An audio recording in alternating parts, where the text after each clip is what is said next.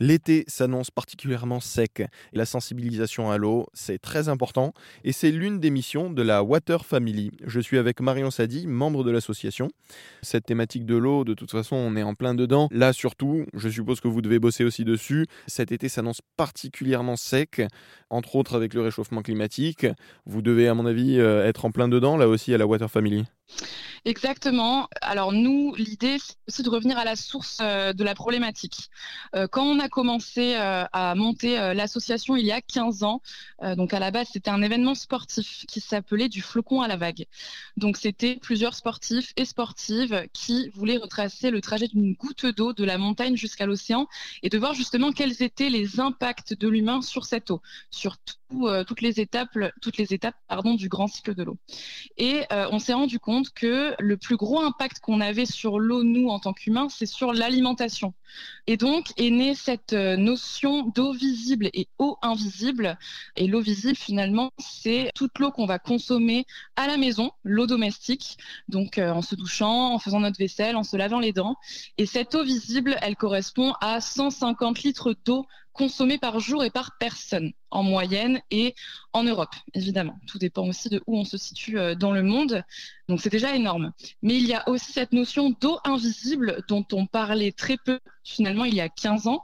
Donc l'eau invisible, c'est l'eau qui nous sert à fabriquer tous nos biens de consommation. Donc évidemment, en premier lieu, notre alimentation, mais aussi notre textile, nos transports, nos outils numériques, nos meubles, absolument nos biens de consommation ont besoin d'eau pour être fabriqués.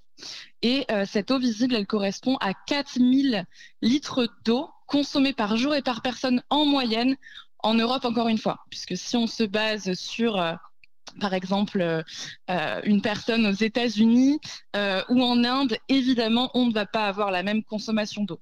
Donc c'est juste énorme, ce qui fait qu'au total, on consomme 4150 litres d'eau par jour et par personne en moyenne.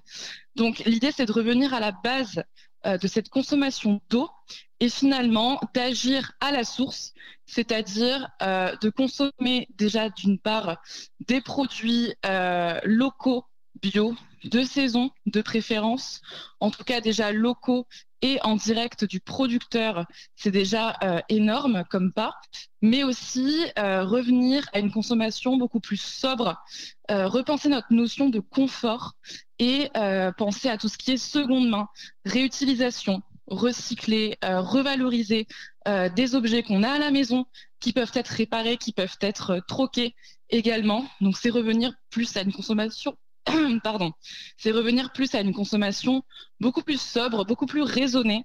Et voilà, c'est vraiment repenser à une sobriété euh, globale finalement. Finalement, la thématique de l'eau, c'est une thématique qui est très large et c'est toujours très important. Ça, on l'a vu souvent euh, pour RZN Radio. C'est quelque chose qui est capital de sensibiliser les plus jeunes parce que ça fait partie de la formation et de l'éducation. Tout à fait.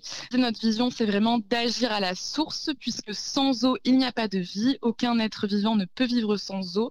Et euh, pourquoi les enfants? Parce que tout simplement, pour les enfants, euh, c'est complètement intuitif de euh, d'être connecté au vivant, de faire attention aux détails, euh, de mettre les mains dans la terre. C'est quelque chose qui est tout simplement naturel pour eux. Et évidemment, ce sont les prochains adultes responsables de demain.